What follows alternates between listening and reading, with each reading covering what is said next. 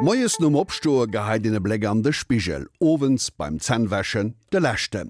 Do der töcht iwwer mir eist ausgesinn ëmmer nees am Auto oder am Taschespichel, op der Toilet oder an der ëmkledekabin. Wo Matter secht Mënsche 400 Erfindung vum Glasspichel geholle vun, a vieles Äneres, Doriwer Lomei vum Angelika Tommy an der Serie ABC der Alltagsdinge. Als Narziss sich zum Trinken über eine Quelle beugte, verliebte er sich in sein eigenes Spiegelbild, heißt es in der griechischen Mythologie. Seit der Antike war der Spiegel ein Zeichen der Selbstverliebtheit und Eitelkeit, zwei Eigenschaften, die gemeinhin als verwerflich galten. Nichtsdestotrotz scheuten die Menschen keine Kosten und Mühen, um ihr eigenes Antlitz eingehend zu betrachten. In Anatolien polierte man zu diesem Zweck Steine aus vulkanischem Glas. Die Sumerer, Ägypter und Griechen benutzten runde Handspiegel aus Bronze. Die Bronze wurde so lange mit Sand geschliffen, bis sie glatt war. In Griechenland gab es bereits die ersten Stand- und Klappspiegel. Sie dienten nicht nur der Eitelkeit, sondern auch der Selbstkontrolle. Der berühmte Redner Demosthenes, so heißt es, soll seine Reden vor einem Spiegel eingeübt haben. Um 77 nach Christus berichtet der römische Autor Plinius der Ältere erstmals von Glasspiegeln, die in der Glashütte von Sidon im heutigen Libanon hergestellt wurden.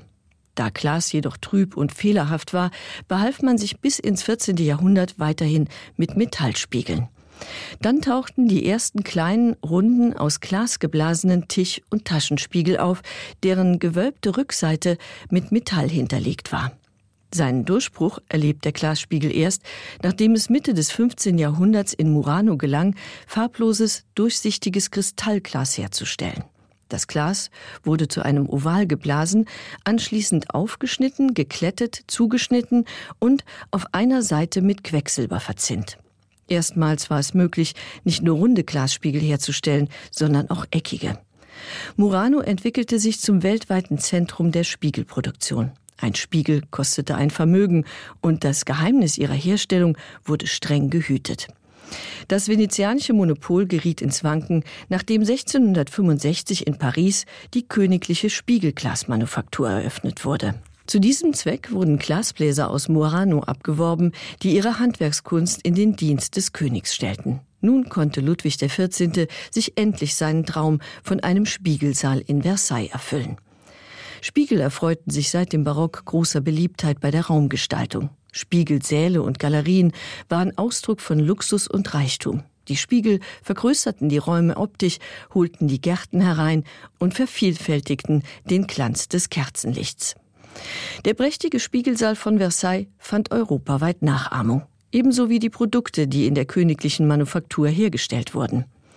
Bernard Perrault entwickelte 1673 das gegossene Flachglas, mit dem man bis zu zweimal drei Meter große Scheiben für die Spiegelfabrikation fertigen konnte.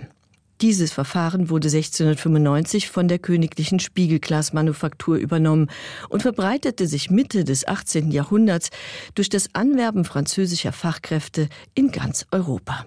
Spiegelmacher war ein angesehener Beruf, doch das Verzinnen mit giftigem Quecksilber war extrem gesundheitsschädlich.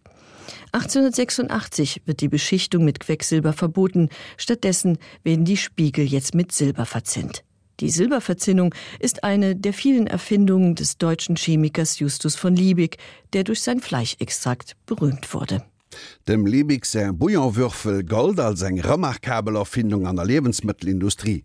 Am mat der Erfindung vun der selver Verzennung huet Lustus von Liebig vill Spichelmacher fir un eng qualvollen Dod gerett, wie d'Angelika Tommy die Lächtminuten erklärt huet.